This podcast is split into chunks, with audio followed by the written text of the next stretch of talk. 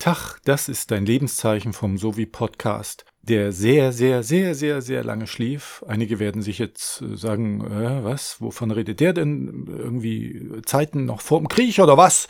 Ja, wir wollen jetzt wieder einsteigen und müssen mal sehen, in welchen Abständen. Und ähm, während wir so wieder beim Einsteigen sind, habe ich mal geguckt und da gibt's noch eine Folge, eine ganz alte vom letzten Jahr. Die war bislang nur auf unserer Webseite verfügbar. Also nicht im Podcatcher und bei Spotify. Und es war nämlich eine reine Testaufnahme ohne wirkliches Thema. Die war also völlig nutzlos. Da aber so lange jetzt nichts kam, denke ich mir, stelle ich die einfach mal mit in den Feed also viel Spaß hier mit unserem nutzlosen Geplauder.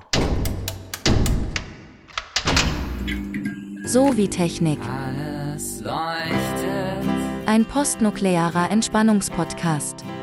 Alles leuchtet. Technik und Gesellschaft und umgekehrt. Die Zukunft strahlt.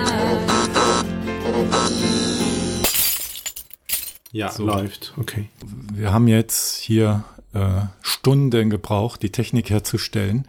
Du hattest da was gesagt, äh, habe ich dich da richtig verstanden, dass Techniksoziologinnen und Techniksoziologen nicht die Technik wirklich beherrschen dürfen, weil dann die Beobachtungsfähigkeit als außenstehender Beobachter nicht mehr da wäre oder haben, ist das die falsche, falsche These, die wir hier entwickelt haben? Doch, ich denke, da ist auf jeden Fall was dran. Ja. Wenn, ja. Also zunächst einmal tritt Technik ja vor allem dann in Erscheinung, wenn sie ausfällt, wenn sie nicht funktioniert. Wenn sie erfolgreich funktioniert, dann ist sie ja in gewisser Weise so sehr in soziale Systeme oder in soziale Kontexte eingelassen, dass sie ähm, unsichtbar wird. Oder dann, ja, wenn sie funktioniert, ist sie ja in der Regel gar nicht wahrnehmbar, weil sie, weil sie eben funktioniert. Und wenn sie, wenn sie ausfällt, wenn sie nicht funktioniert, dann wird sie ja erst sichtbar. Das ist, das ist das eine und das andere ist, wenn du sie beobachten willst, dann brauchst du natürlich auch Distanz dazu. Und wenn, wenn sie dir dann so geläufig wird, dass sie sich dann anfühlt wie, wie ein Teil von dir, dann äh, würdest du sie ja kaum wahrnehmen oder dann bedürfte es sozusagen noch einer deutlich höheren Anstrengung, um sie ähm, als Technik, ja als bestimmtes oder besonderes Element innerhalb des Sozialen wahrnehmen zu können. Oh, da habe ich gleich eine, eine These entwickelt, nämlich die Bedeutung von Design. Ja. Design macht Technik im Funktionszustand sichtbar sozusagen, weil du freust dich dann immer, dass du, äh, dass dein Apple so schön abgerundet ist, da freust du dich den ganzen Tag und ohne dies würdest du die Technik gar nicht sichtbar haben, äh, nur wenn sie nicht funktioniert. Und das möchten ja Hersteller nicht, dass ihre Technik nur wahrgenommen wird, wenn sie nicht funktioniert, mit dem, mit dem äh, Logo. Ja. ne? Und deshalb ist Design wichtig. Ja. Haben wir doch was voll entwickelt hier. Da ist auf der einen Seite was dran, auf der anderen Seite stellt sich mir die Frage, wie weit es nicht eigentlich etwas anderes ist, was wahrgenommen wird, wenn Technik so designt wird, dass sie eben auch schön aussieht. Dann nimmst du ja nicht unbedingt das, was daran als Technik dann in gewisser Weise funktioniert, beziehungsweise funktionieren soll, um sich halt eben reibungslos in soziale Kontexte einzufügen und diese zu unterstützen oder zu verstärken oder was auch immer, sondern du nimmst ja dann eher, es ist ja dann eher eine ästhetische, eine, eine, ja, ja, ästhetische Dimension, eine, die du wahrnimmst. Also du nimmst ja dann das Schöne am Gegenstand wahr, das gleichzeitig dann halt eben aber auch Technik ist. Also das sind, ich würde, das wäre zumindest meine Arbeitshypothese, dass es zwei verschiedene Dinge sind, von denen dann die Rede ist. Das eine ist dann der, der Gegenstand, der designte Gegenstand, den du dann als ähm, in, in einer ästhetischen Qualität als schön wahrnimmst und insofern dann auch wahrnimmst und eben als etwas ästhetisch Schönes in Erscheinung tritt. Und das andere ist das, was daran Technik ist, das eben auch nur dann in Erscheinung treten würde, wenn ähm, es das Soziale irritiert, dadurch, dass es halt eben nicht funktioniert. Ist dir mal aufgefallen, dass es fast wie abgesprochen war? im selben Jahr, wo wir Deutschlands ersten techniksoziologischen Podcast starten, die Bundeswehr ein Weltraumkommando ins Leben ja. gerufen hat. Ja.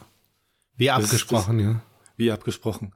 Und äh, kann ich hier mal fragen, gute Sache? Gute Sache oder nicht gut? Aus Sicht der Techniksoziologie. Ich glaube, soweit ich das mitbekommen habe, geht es ja vor allem darum, ähm, ja, die Gefährdung von Satelliten durch Trümmer, ähm, ja, Stücke alter Satelliten, die da so in der Erdumlaufbahn unterwegs mhm. sind. Das sind ja zigtausende, ich weiß nicht wie viele, dass es ja in erster Linie ja darum geht, sagt man. die in Schach zu halten. Ja, sagt man zumindest. Ja.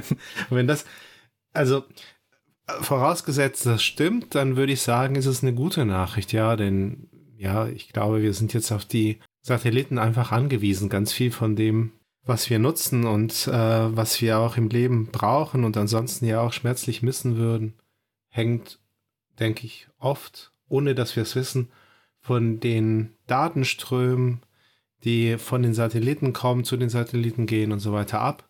Und insofern ist es, denke ich, also wenn tatsächlich das der, der, der Grund ist, ja, und die Hauptfunktion dieser, dieser Einheit ist, ist es, denke ich, eine gute Sache, ja. Also ich denke auch, äh, dass der Weltraum wird ja zukünftig vollgestopft mit Milliardären. Das kriegen wir jetzt langsam mit. Die lassen sich ja alle in den Weltraum hochschießen und wollen da alle hin. Ja. Und die nehmen ja dann Platz weg. Und da muss man ja als Bundeswehr sagen, hier nicht, jetzt hier diese ja. mhm. Quadratmeile, Kubikmeile, äh, die gehört Deutschland. Ne? Ja. Sonst nehmen die ja all den, den Raum weg. Und die Hanna, die kennst du nicht, aber die Hanna, die hat sich im Internet so ein Mondgrundstück gekauft. Hast du das mal mitgekriegt? Das kann man ja kaufen. Nee, so. nee, habe ich nicht. Doch, du kannst ja. dir okay. Stücke vom Mond kaufen. Ja, also musst aha. du mal reingehen, da kriegst okay. du so eine Urkunde und dann gehört dir ein Stück vom Mond. Aha, okay. Und das finde ich eine gute Sache, dass jetzt die Bundeswehr auch das sichert. Die, ja, ich meine, ja, okay. wer sichert dir das, wenn die ganzen ja. Milliardäre jetzt da hochfliegen, nehmen ja, die das sicher, das ist ja in ihrer Genetik als Milliardär, nimmst du dir alles weg von ja. allen und dann nimmst du dir den Mond, so, ne, finde ich. Aber ich habe dir mal, ich habe dir mal Bilder geschickt da, dieses Logo, hast du dir das mal angeguckt? Äh, Welches? Unseres? Ich, nee. Von, von, von, von, von de, der Weltraum. Ach so. Von dem Weltraumkommando. Ja, warte, schau ich mir jetzt noch mal an, Moment. Ja, ja, das sehe ich, aha. Ja. So, und das sieht aus wie ein Papierflieger. Ja, wie so ein Papierflieger. Ja. Man muss, muss zugute halten, er fliegt in die richtige Richtung. Er fliegt zumindest das ist, nach oben. Ja, das. Aber so, das wäre das eine, wo ich dachte, okay, äh, wenn, wenn die, wenn die mal mit der, wenn die mal auf so einer Konferenz sind mit der NASA oder so, weißt du, dann wird hinten von, ja, von, von, von, der, von der NASA wird irgend so ein General, so ein Papierpfleger vorne ja, zur natürlich. Bundeswehr schießen, so als Gag. Ja, natürlich. Die werden sich voll nicht. drüber lustig machen. Da werden einige Papierflieger auf die, auf die zukommen, ja, auf die zugeflogen kommen von hinten. Wenn, wenn irgendwie, äh, irgendwas verzapft wird von Deutschland, werden die Papierflieger in den Konferenzen werfen. Die Papierflieger. So als, als Running Get, da ja. hat man das schon vorprogrammiert. So das stimmt. Als, ne? Aber andererseits passt es auch, weil es steht halt für Bürokratie. Ja, äh, das stimmt. ja, wenigstens, das, wenigstens ehrlich, oder? Von der Design-Idee hat man das doch gut, gut, ne? Ein Papierflieger, der äh, ein Papierflieger, der nach oben fliegt äh, aus Deutschland, das passt. Ja, die Umlaufbahnen der Satelliten sind da auch zu sehen und zwei Sterne ist auch die Frage. Ach so, wieso zwei, diese zwei, zwei diese zwei einsamen Sternchen. Vielleicht, Aber vielleicht gut. die Ost- und Westdeutschland nochmal. Ah, irgendwie. okay, das könnte es sein, ja. Das, welcher leuchtet denn heller? die sind gleich. gleich groß, gleich hell. So soll es ja auch oh, sein. Ja. Nee, nee, Ost, das eine ist Bayern. Das, das eine ist Deutschland und das andere ist Bayern. Die so werden ja auch bald, oder haben sie schon ein Weltraumprogramm? Die haben ja auch ein Weltraumprogramm fest im Blick. Ja, die werden dann, äh, das ist dann der bayerische Stern. Der, Wahrscheinlich, der, ja. Das haben die nur, nur mit, nur wenn die Bayern den eigenen Stern kriegen, zahlen die da auch Steuern für. Aber was mich auch verstört hat, ist, schau mal diesen, diesen Eingangsbereich. Mhm. Ich habe dir ein Foto mit dem Eingangsbereich. Das ist ein Backsteingebäude. Ja. Das ist Das richtig. verstört mich völlig, weißt Ja. du, das ist so, so Industrialisierungs 19. Jahrhundert äh, Ja, ja. Flair und dann steht da so Weltraumkommando in Deutschland. Das, das macht mich fertig, dieser Blick, der verstört mich, der, der, der kollidieren meine Erwartungen. Ja, vielleicht ist es noch provisorisch in dem Gebäude. Vielleicht wird das Gebäude noch gebaut. Aber du hast recht, ja, das ist tatsächlich so ein Anachronismus, das passt, das eine passt gar nicht zum anderen. So. Also kommst du, du, du denkst so, du gehst jetzt mal einkaufen, irgendwie äh, ein paar Milch und läufst vorbei, rechts, oh, äh, Weltraumkommando der Bundesrepublik. Ah, verstehe. Ne? Ja, es gibt auch viele, wenn du, wenn du noch, wenn du reinschaust, René, dann, dann siehst du, dass die Decke noch nicht fertig ist. Du, Ja, aber die vielleicht- Paneele nee, fehlen. nee, Du nein. siehst die ganzen Kabel, die da von der Decke.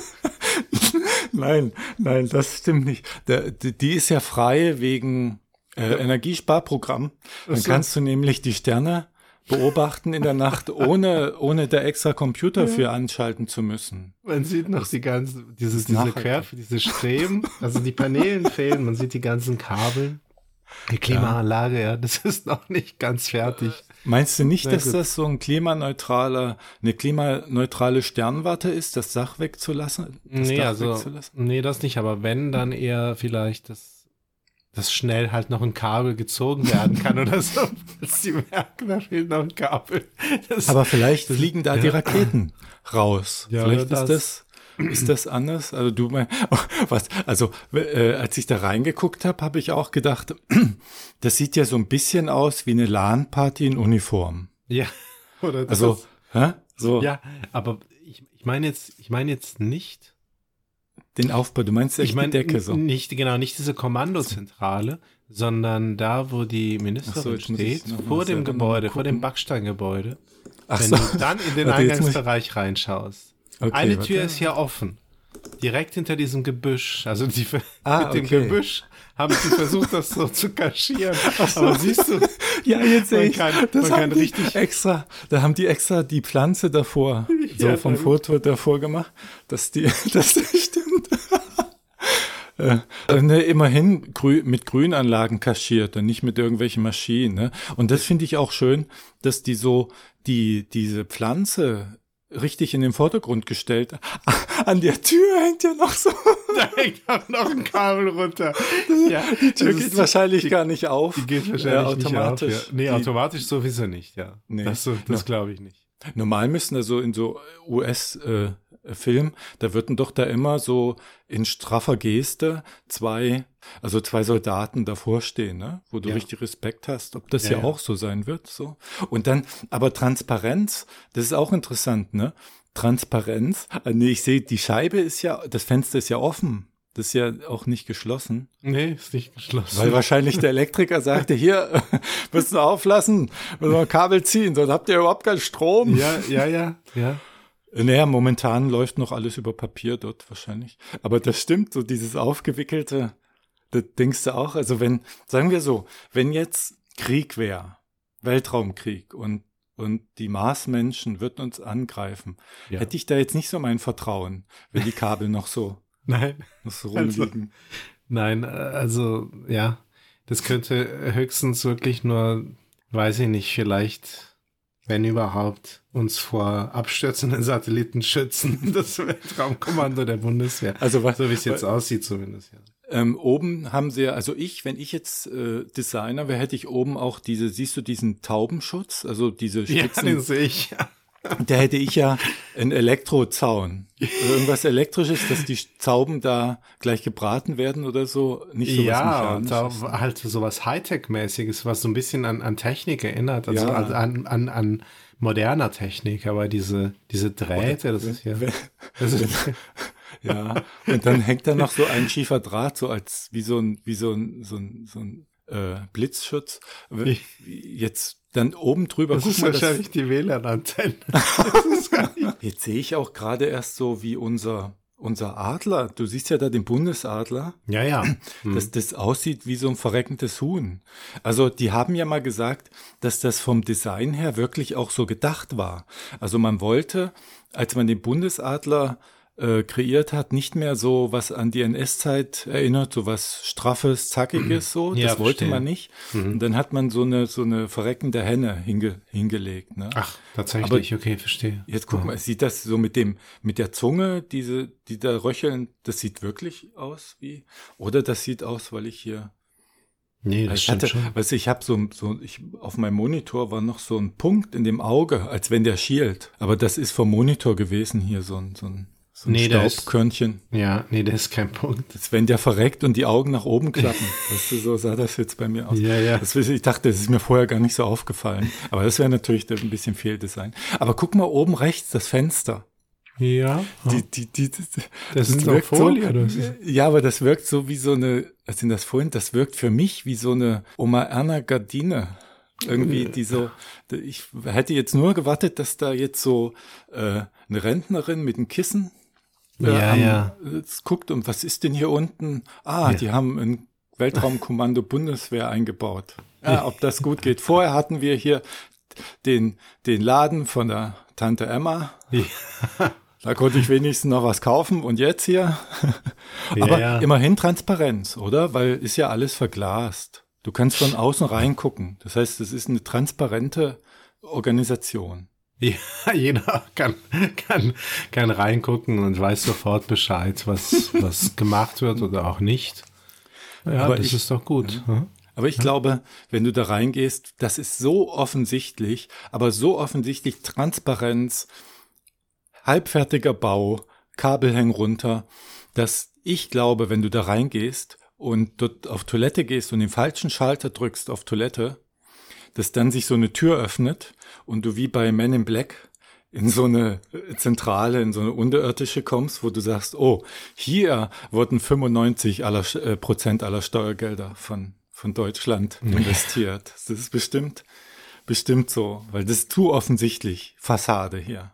Ne? Ja, ich ja. meine, wer kommt denn auf die Idee, ein Backsteingebäude, so, so eine mechanische Tauben, Taubenschutzeinrichtung und, Ja. und dann noch die Kabel runter und, und noch Glas bei so einer geheimen, doch mit hohen, Gehe ich glaube, dass nicht jeder kann da rein und sich Zettel mitnehmen. Das ist schon, da gibt's schon Datenschutzsachen, die da Hm. so und das, das, nee, das, das ist Fassade. Das können wir feststellen, glaube ich, hier als, als, als Fazit dieses Podcasts. äh, das, das ist Fassade. Da Ja. gibt's eine ganz große unterirdische Beplanung, auf jeden Fall. Naja, gut. Äh, ach so, zum Thema, aber Mhm. zum soziologischen Thema. Ich Ja. habe neulich gelesen, dass die Soziologie sich Ja. kaum für Weltraum interessiert und dass das vermutlich daran liegt, dass dort so wenig Leute sind. Was hältst Mhm. du von der These? Das habe ich in so einem Weltraum, soziologischen Weltraumbuch gelesen. Ja. Ja, ja, also klar, die These ist natürlich super stichhaltig. Es gibt ähm, nicht viele, aber ein wenig. Es gibt einen Durchschnittswert. Tatsächlich? Okay. Und da mal die Preisfrage. Wie viel würdest du schätzen? Äh, Sagen wir irdische Menschen, also jetzt Außerirdische mal weggelassen, Ja. und Reptiloiden und so alle weg. Wie viel, also, wie viel Prozent Nee, jemals? äh, nee äh, wie viel, wie viel Menschen in absoluten Werten, im Absolut, wie viel Personen im Durchschnitt im Weltraum leben? Ähm, vielleicht. In unserer Zeit. Ja, ja, verstehe. Naja, vielleicht drei. Oh, da bist du noch weit entfernt, relativ weit entfernt. Es sind, und, nee, Moment, halt. Äh, ich wollte gerade sagen zehn, aber du hast recht, es sind unter zehn. Also es sind immer unter zehn, steht da. Das ist wichtig, weil man hätte ja auch sonst auf unter elf oder unter zwölf kommen können. Deshalb ist die Angabe sehr wichtig. Und da bist du ja richtig Ja, mit unter zehn. auf jeden Fall unter zehn. Gut, vielleicht können es auch mal fünf sein. Ja gut, aber wenn die sagen unter zehn, dann hätten sie ja gesagt unter sechs. Also ich glaube, es können auch mal neun sein. Es könnten auch mal neun sein. Ich meine, auf die ISS sieht man manchmal auch in diesen Fotos, die sie dann machen, manchmal ja durchaus auch Grüppchen von sechs, sieben. Ich weiß nicht, wie viele gleichzeitig auf der ISS sein können, wie viele Astronauten oder Kosmonauten oder wie sie sich auch jeweils nennen. Aber ich finde jetzt eine Soziologie des Weltraums, also klar ist es auf jeden Fall plausibel zu sagen, gibt es so gut wie gar nicht oder wirklich nur so sehr, sehr am Rande, weil so wenig Menschen sich dort aufhalten. Aber es kann natürlich auch eine Soziologie des Weltraums existieren, die sich eben damit beschäftigt, welche Hoffnungen oder Zukunftsvisionen daran an den Weltraum ja auch geknüpft werden. So, das wäre ja auch ja. legitim, also dann über die Schiene. Mit der Perspektive in gewisser Weise auf den Weltraum zu schauen, auch soziologisch, das, das dann entsprechend Narrativ. zu ver Ja, genau, ja. ja. Mhm. Eigentlich, wenn du das jetzt so sagst, haben wir durch unser vorhergehendes äh, Geplänkel das eigentlich widerlegt, weil das Weltraumkommando, ja, das kann man ja auch zählen zum Weltraum. Also das gäbe ja ohne Weltraum nicht. Ja. Und zum Beispiel, da sind ja genau. viele beteiligt. Ne? Ja, genau. Na gut, die sagten jetzt für den Weltraum explizit, ne, für den Umgang mit dem Weltraum, mit dem Weltraum ja. gibt's vielleicht, ne, aber für den für den Weltraum an sich so als aber als Narrativ bis zu Kant, Kopernikus, Kepler, da könnte man ja schon soziologisch anschließen, wie die den Weltraum betrachtet haben, was für für Geschichten, was für äh, Erzählungen und so, die dafür das ja. ja, stimmt. Ne? Mhm. Ja, ich habe hab erst gedacht, naja, wenig Leute und wenn, wenn da jetzt niemand ist und Soziologinnen und Soziologen beobachten das, ja. dann müssten sie sich ja selber beobachten, weil sie ja dann der einzige Bestandteil wären des Weltraums. Aber das wäre für Soziologinnen und Soziologen ja jetzt auch kein, kein Beinbruch, nur sich selber selbstreflektiv irgendwie zu spiegeln. Nein, also das wäre auf jeden Fall möglich. Also das wäre jetzt kein kein Hinderungsgrund, aber ich verstehe jetzt nicht, wieso du der Meinung bist, dass sie sich selbst beobachten müssten.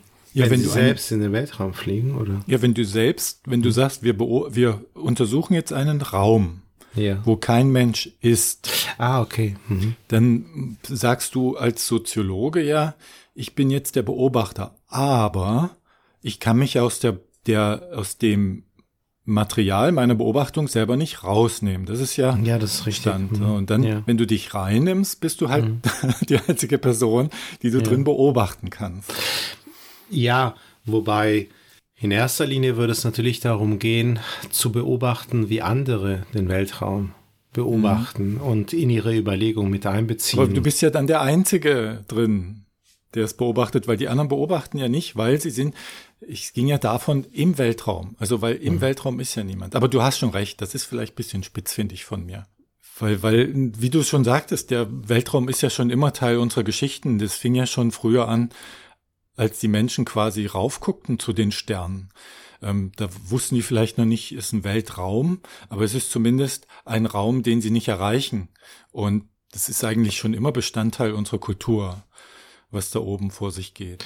Und zurzeit, gerade in der äh, im Bereich der, der Nachhaltigkeit, spielt das eine jetzt nicht ganz unerhebliche Rolle, dieses Narrativ des Weltraums als zusätzlichen Raum, in dem in einem der letzten Bücher von Bruno Latour, wo er das Pla ein planetarisches Manifest ähm, ja entwirft, da spielt das schon auch eben auch eine große Rolle. Also sich zu daran zu erinnern, dass wir zunächst einmal bis auf weiteres tatsächlich wirklich nur diesen einen Planeten haben und der Weltraum eben also also längerfristig sehr sehr wahrscheinlich nach dem Stand der Technik heute eben eine reine Zukunftsvision bleiben wird, eine unerreichbare.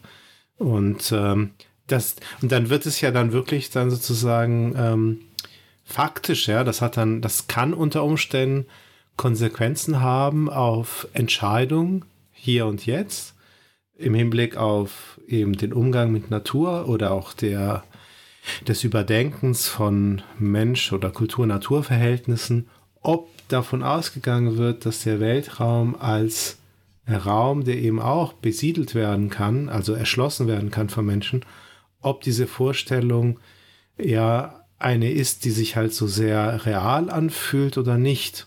Also hat es ja dann doch sehr konkrete, unmittelbare Konsequenzen auf Handlungspläne und hier auf der auf der Welt, ja, in den, mhm. in den, in, also auf dem Planeten, wo, wo dann wiederum sehr, sehr viele Menschen sich, sich befinden.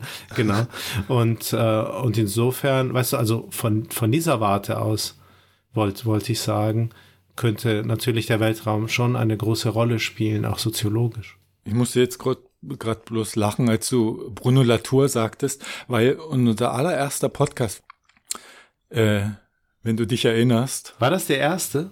Da ging es um Bruno Latour, äh, Akteur Netzwerktheorie, weil der ist ja schon so eine Marke für sich, oder? Bruno Latour? Ja, also Wird innerhalb, zum Teil auch gehasst. Mhm. ja. Naja, ich glaube, er hat sich über die Jahre unsere erste, also der erste Podcast, den wir zusammen gemacht haben, ist ja jetzt auch schon wieder, also ja, ja bestimmt, ja. ich glaube. Und in der Zeit ist ja schon auch noch mal einiges passiert. Ich würde schon meinen, dass ähm, er nach wie vor innerhalb so der ja so Soziologie, ja der institutionalisierten Disziplin, ja Soziologie, Uni universitären Disziplin, dass ähm, in einem engeren Sinne, dass das dass Bruno dort in Deutschland immer noch einen schweren Stand hat, aber in einem weiteren ja, Sinn glaube ich, ähm, dass er tatsächlich wirklich auch innerhalb der letzten zehn Jahre sich nochmal deutlich fester etablieren konnte in sozialwissenschaftlichen Kontexten, gerade weil die Soziologie im Allgemeinen, aber auch eben vor allem so die Sozialwissenschaften in einem noch allgemeineren Sinne sich sehr viel stärker mit Fragen der naja, des Umgangs mit der Natur und des Umweltschutzes und der Umweltzerstörung und so weiter und so fort und der Kultur-Natur-Verhältnisse beschäftigen mussten und äh, auch natürlich beschäftigen möchten. Und insofern ähm, ist, glaube ich, ja die äh, Rolle, die Bruno Latour und die aktuelle Netzwerktheorie, die maßgeblicher von ihm, natürlich nicht nur von ihm, aber doch schon von ihm sehr stark ähm, ja, entwickelt und weiterentwickelt worden ist, die spielt halt dementsprechend dort einfach eine größere Rolle. Und insofern ähm, hat er, glaube ich, schon mehr, mehr äh, Relevanz und ähm, ist weniger randständig geworden, als er das vielleicht vor zehn Jahren noch war. Das heißt, wir waren Weg, Raum. Wegweiser. Ja. Wir, wir, waren, wir haben ihm den Weg, ja. wie, den Weg äh, geebnet hier in Deutschland. Das kann man ja so sagen. Dann mal. Wegweisend auf jeden Fall, würde ich schon sagen. Ich dachte ja, unsere erste Folge wäre eine Robotikfolge gewesen. Ja, aber das, das war dann wahrscheinlich das, die war das Jahr, das war aber vermischt. Also wir haben über Roboter uns unterhalten, über Robotik und dann kamst du mit der Aktion Netzwerktheorie oder ah. ich habe sie rausgekitzelt oder so. Mhm. Und das war so eine Misch, Mischfolge und so in der Richtung. Aber das kann man sich ja nachhören. Ich stelle die ja alle wieder drauf. Ja. Äh, was ich sagen wollte, ich habe mal geguckt, unser letzter Podcast zusammen war ungefähr exakt sechs Jahre. Ach. So Wirklich? lange her. Okay. Und deshalb wollte Wahnsinn. ich ja. mit Spock zitieren, ein Zitat. ja. Captain, ich mache gerade eine angenehme Erfahrung. Sie ist eng damit verbunden, Ihre Stimme zu hören. Und ich wollte sagen, ich freue mich, dass wir wieder mal nach sechs Jahren ja. podcasten. Ja, alle sechs Jahre mal einen Versuch hatten. Wir hatten ja.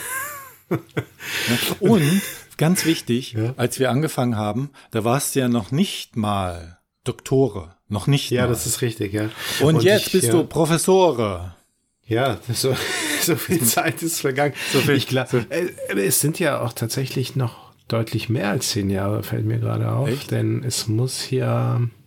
Ja, ich bin einer der 2000, dienstältesten Soziologie-Podcaster. Das, das glaube ich, ja, absolut. Nämlich. Du hast das Genre vielleicht sogar aus der Taufe gehoben, oder?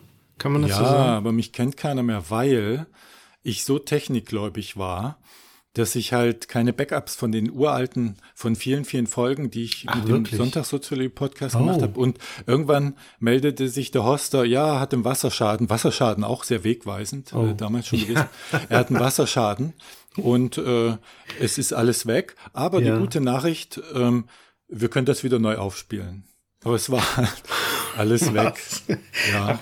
Okay. Äh, so bin ich in die Vergessenheit gefallen und ich hatte ja dann noch einen Stand vor der neuen Podcastwelle, die dann irgendwie 2012 oder so aufkam. Da kam ja mhm. noch mal so eine Podcastwelle mhm. und da war ich dann nicht mehr mit dabei, war ich dann sozusagen in die Bedeutungslosigkeit gefallen.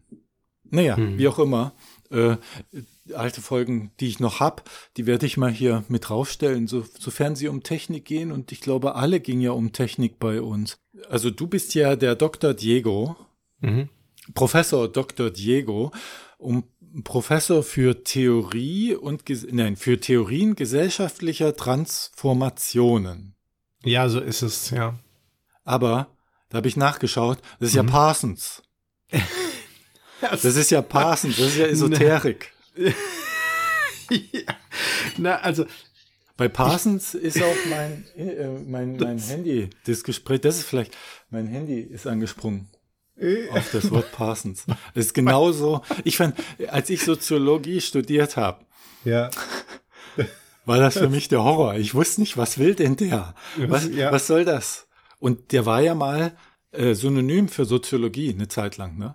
Ja, ja. Also die, der Strukturfunktionalismus, seine Theorie ist die einzige, die heißt es zumindest, die über ein paar Jahrzehnte als die soziologische Theorie galt. Also davor und danach hat es das nie wieder gegeben. Es gab davor und danach immer mindestens zwei oder wenn nicht mehr, also auf jeden Fall einige miteinander konkurrierende Theorien, Theorieansätze innerhalb der Soziologie und er ist der einzige, der so in den 50er, 60er Jahren, vielleicht bis so in die 70er Jahre hinein so eine die Soziologie dominierende Theorie geschafft hat, rauszuhauen sozusagen, also sein Strukturfunktionalismus eben.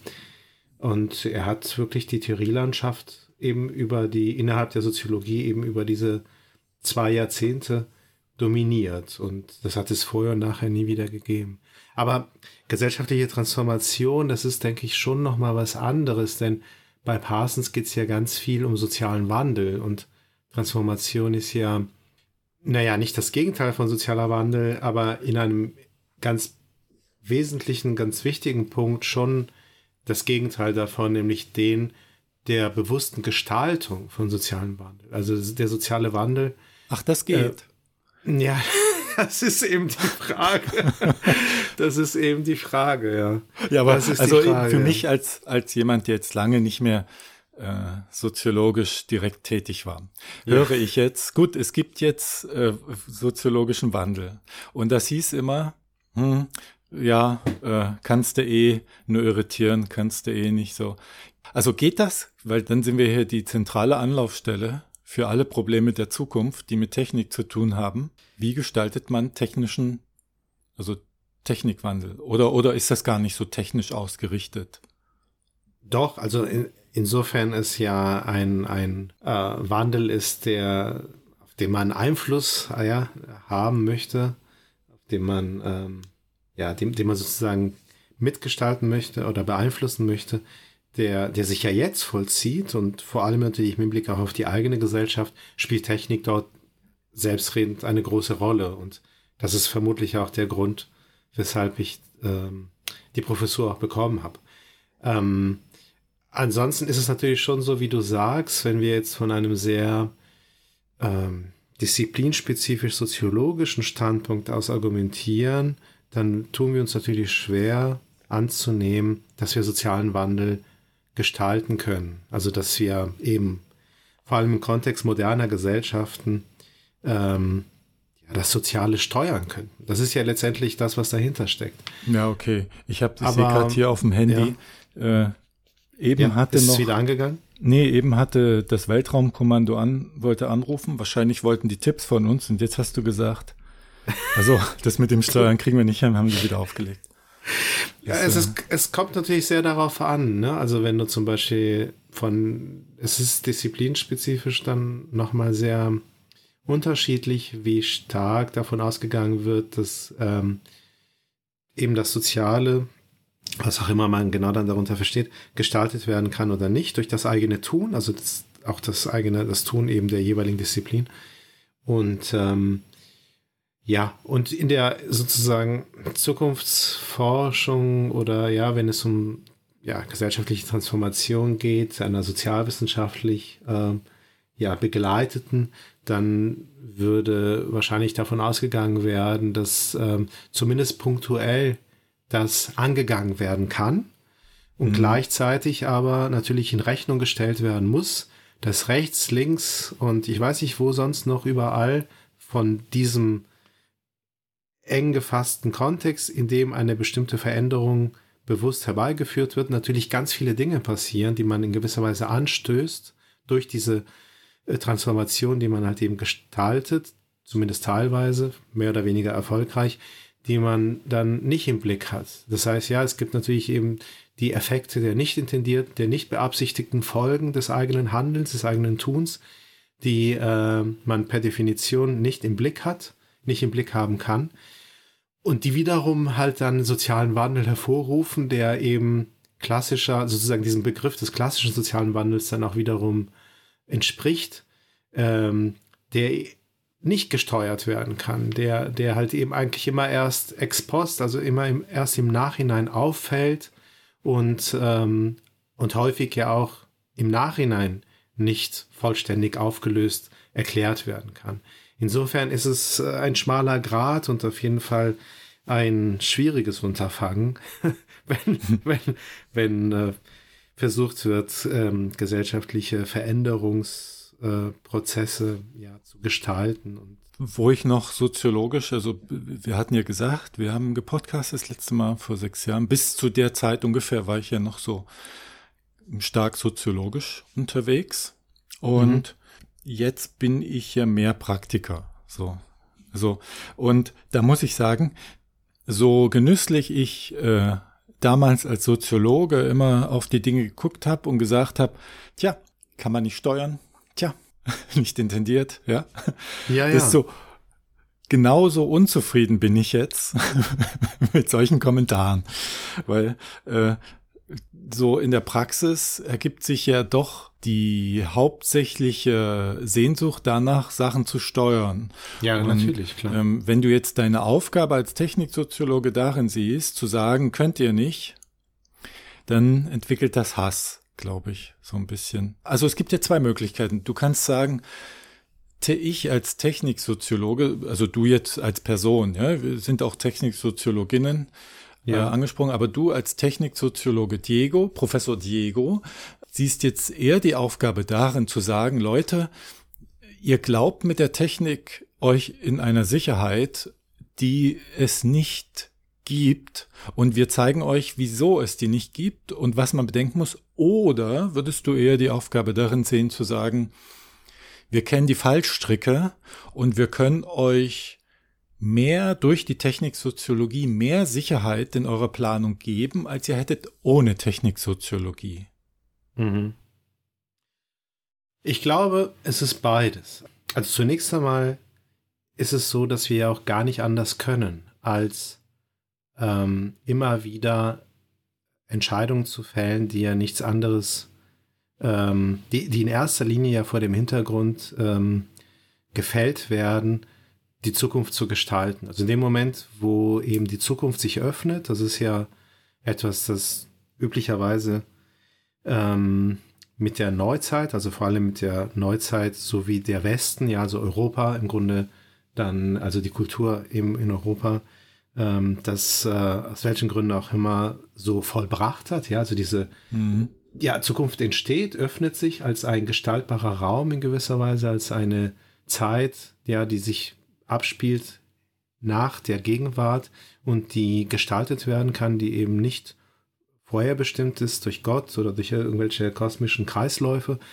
In dem Moment können Menschen ja gar nicht anders, als immer wieder neu zu versuchen, die Zukunft zu gestalten. Das heißt, ja, fast alle Entscheidungen, die wir fällen, sowohl im Privaten, im Hinblick auf die Lebensführung, die Lebensgestaltung, als auch in Organisationen, im Job, ständig wollen wir durch unsere Entscheidung ja Zukunft gestalten. Also das heißt, auf der einen Seite können wir ja gar nicht anders, als genau das zu tun. Und auf der anderen Seite, und da sehe ich halt eben schon eine Aufgabe der Soziologie im Allgemeinen und dann natürlich der Techniksoziologie im Hinblick auf die Entwicklung und den Einsatz von Technik, ist es halt eben wichtig, ähm, ja, zu festzustellen und äh, zu beschreiben, zu beobachten und zu erklären, wieso das äh, eben meistens scheitert oder zumindest selten ja so äh, gelingt, wie sich die Menschen, die das eben tun, ja, sich vorgenommen haben oder sich, sich gewünscht hätten. Das heißt, es ist, glaube ich, ähm, naja, beides. Also auf der einen Seite hat es eben diese Funktion, der, also eine aufklärerische Funktion, darauf hinzuweisen, schaut mal her, das klappt meistens nicht so, wie man sich das wünscht. Und auf der anderen Seite aber schon auch ähm, das äh, Bewusstsein dafür, dass es auch gar nicht anders geht, was dann dazu führt, dass es jetzt schon nicht verkehrt ist, zu schauen, okay, an welcher Stelle können wir denn mitgestalten? An welcher Stelle können wir denn auch beispielsweise auch sagen, dieses Risiko nehmen wir nicht auf uns, das ist ähm, einfach zu hoch und wir verzichten an der Stelle vielleicht dann auch auf, auf Wachstum oder auf die Lösung eines sozialen Problems durch den Einsatz einer neuen Technologie, weil wir einfach in der Vergangenheit gesehen haben, dass unter Umständen dann noch viel äh, größere Probleme dann entstehen, gesellschaftliche, die wir dann äh, lösen müssten. Da das heißt, äh, wir können, glaube ich, schon beides leisten oder beides anbieten, äh, techniksoziologisch auf der einen Seite, die, die, die Einsicht in, also ja, die plausible, also plausibel machen, ja, dass, dass wir eine Einsicht haben darin, dass die Gestaltungsmacht, ja, die, die soziale, die Menschen haben, arg begrenzt ist und auf der anderen Seite aber auch aus dem Wissen darum, ähm, ja, Prozesse des Gestaltens auch begleiten und, und, äh, und, um, und, und damit sie hoffentlich dann auch vielleicht auch erfolgreicher werden lassen.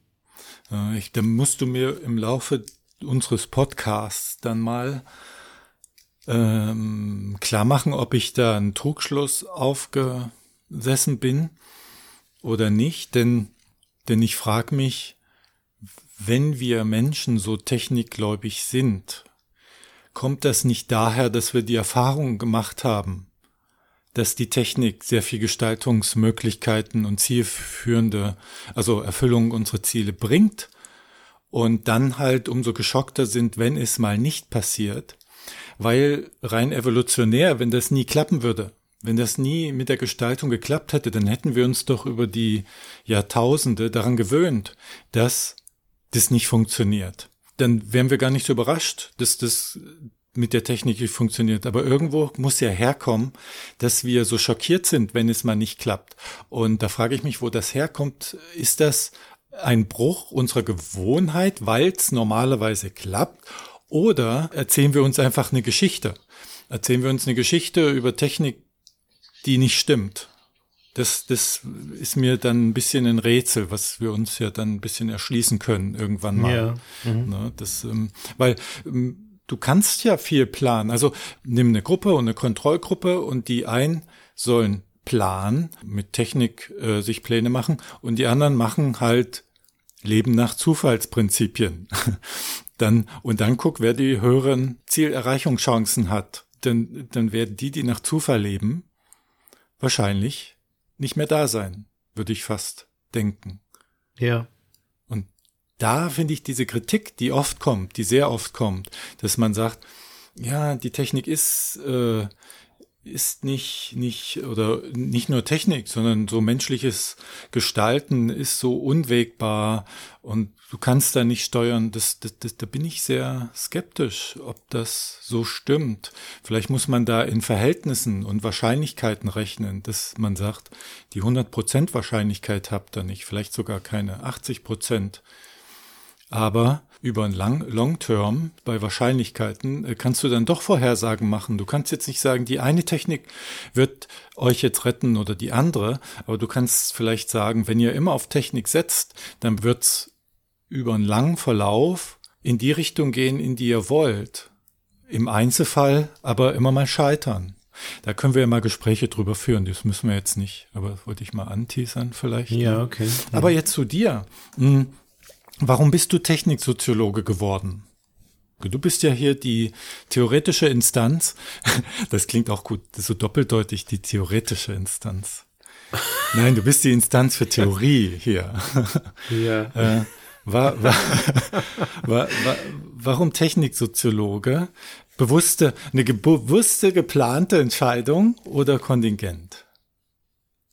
Ja, ich nehme an, die meisten ähm, würden dazu neigen, dann eben die Geschichte, die sich so im Laufe der Jahre oder über die Jahrzehnte inzwischen so verfestigt hat, dann zu erzählen. Aber wenn ich mich jetzt ganz genau daran zurückerinnere, sind es einfach ganz viele Zufälle, die mm, dann mm. dazu geführt haben, dass ähm, ich mich dann schwerpunktmäßig angefangen habe, äh, im Grunde schon während des äh, Studiums mich mit Technik zu beschäftigen. Ähm, von einem soziologischen Standpunkt aus natürlich. Ich habe eben Soziologie studiert und auch das war ja ursprünglich gar nicht mein Plan. Sondern? Ich wollte Philosophie zu äh, studieren. Das habe ich auch gemacht. Ich habe damit angefangen.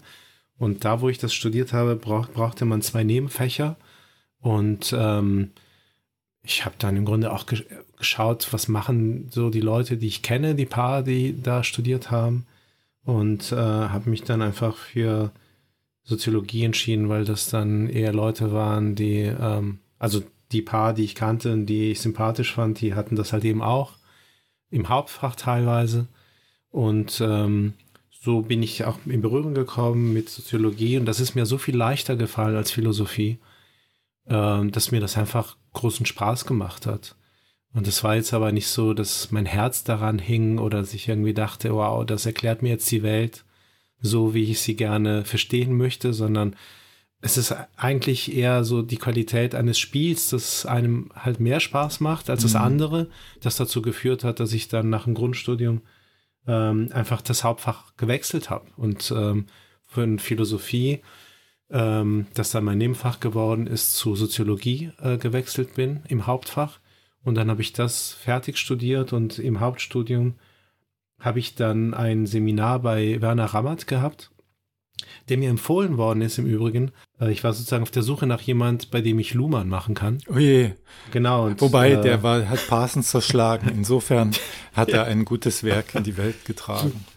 Ja, und damals war zu Recht Luhmann also eine, einfach eine, eine wichtige äh, Hausnummer. Ist er Achso, du hast da vor. danach, also die Professoren und Professorinnenauswahl, die war da wirklich inhaltsgetrieben, gezielt bei dir. Das, das ja, im Hauptstudium schon doch, ja. ja, genau. Also ich wollte mich dann noch stärker damit beschäftigen. Das fand ich irgendwie dann schon abgefahren, diese Systemtheorie, diese neuere, so wie sie sich damals nannte, von Luhmann.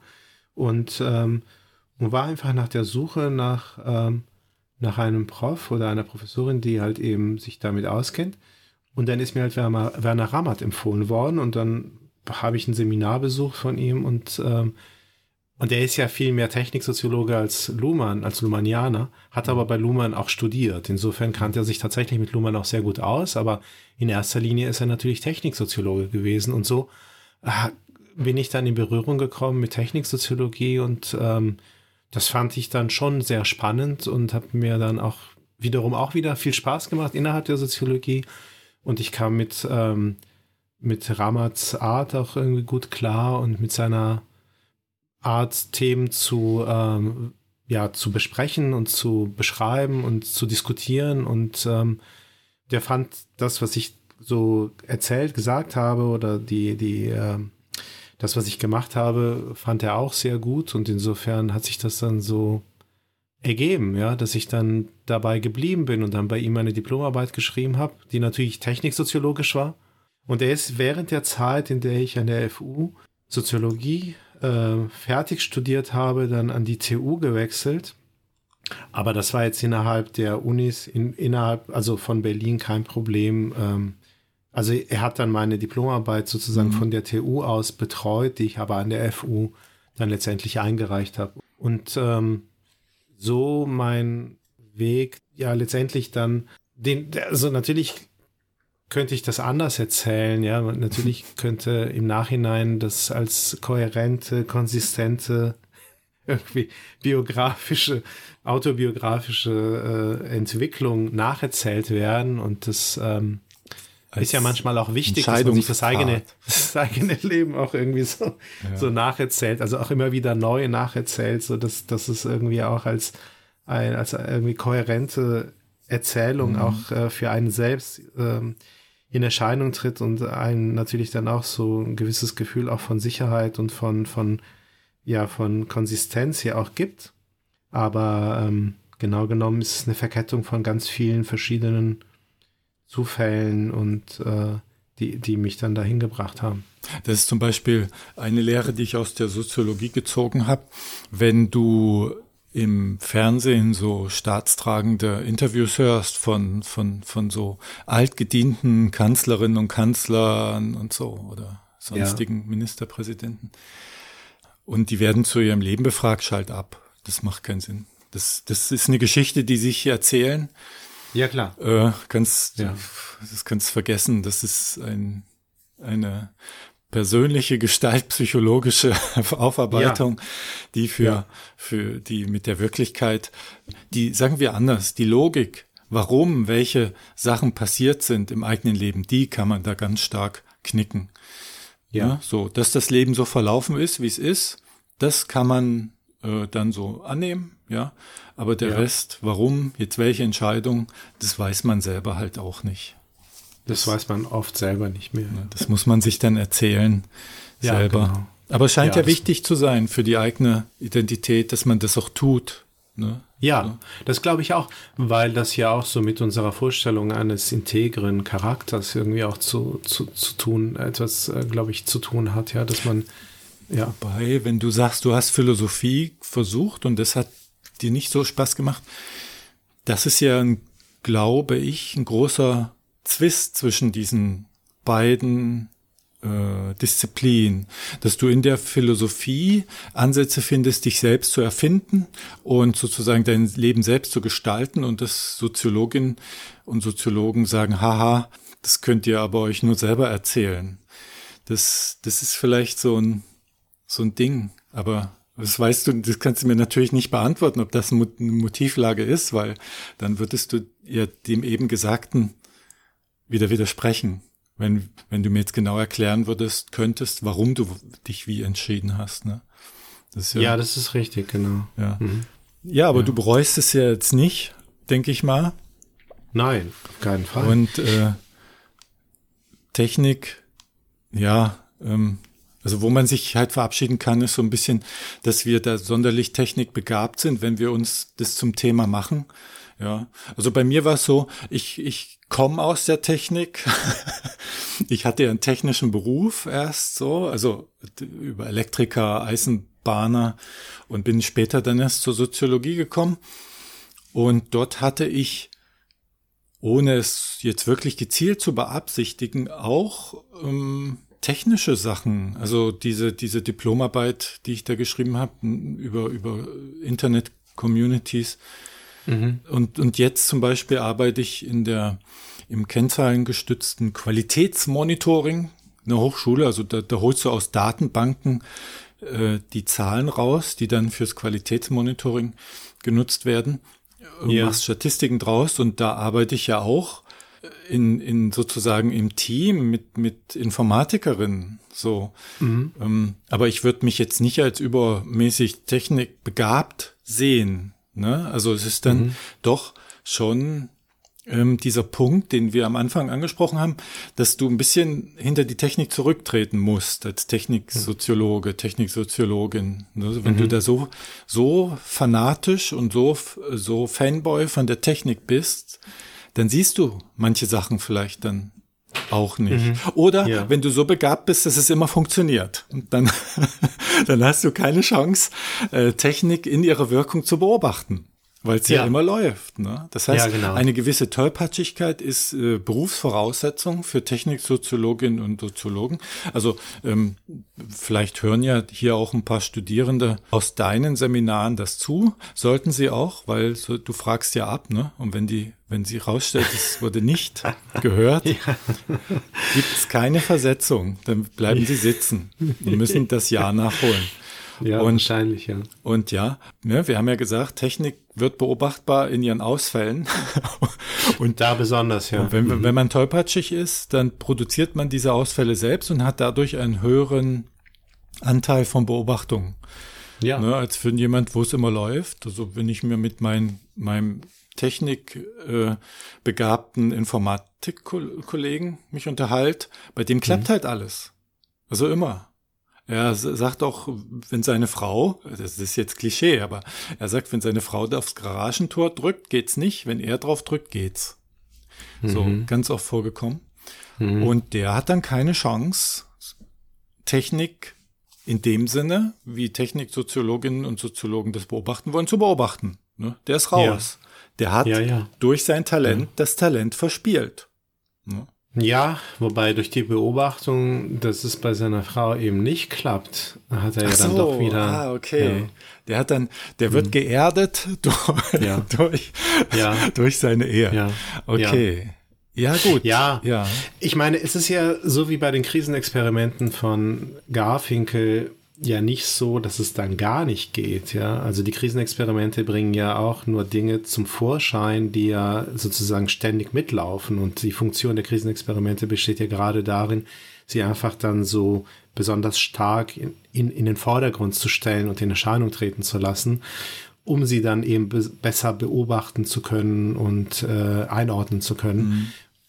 Und genau diesen Effekt hast du, wenn Technik nicht funktioniert. Also es wäre durchaus möglich, ja, wenn du Distanz aufbaust, natürlich Technik in den Blick zu nehmen, soziologisch und im Hinblick auf ihre Funktion und ihre Rolle in sozialen Kontexten.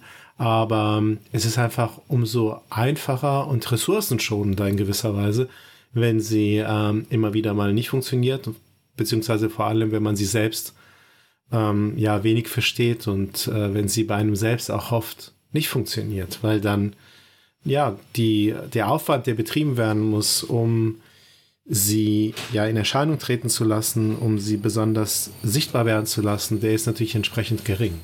Ja. Insofern, ja, es ist jetzt nicht so, dass es unmöglich ist, aber es ist einfach praktisch, aus praktischen Gründen besser, wenn äh, der eigene Technik Zugang nicht so, nicht so rund läuft. Alles leuchtet,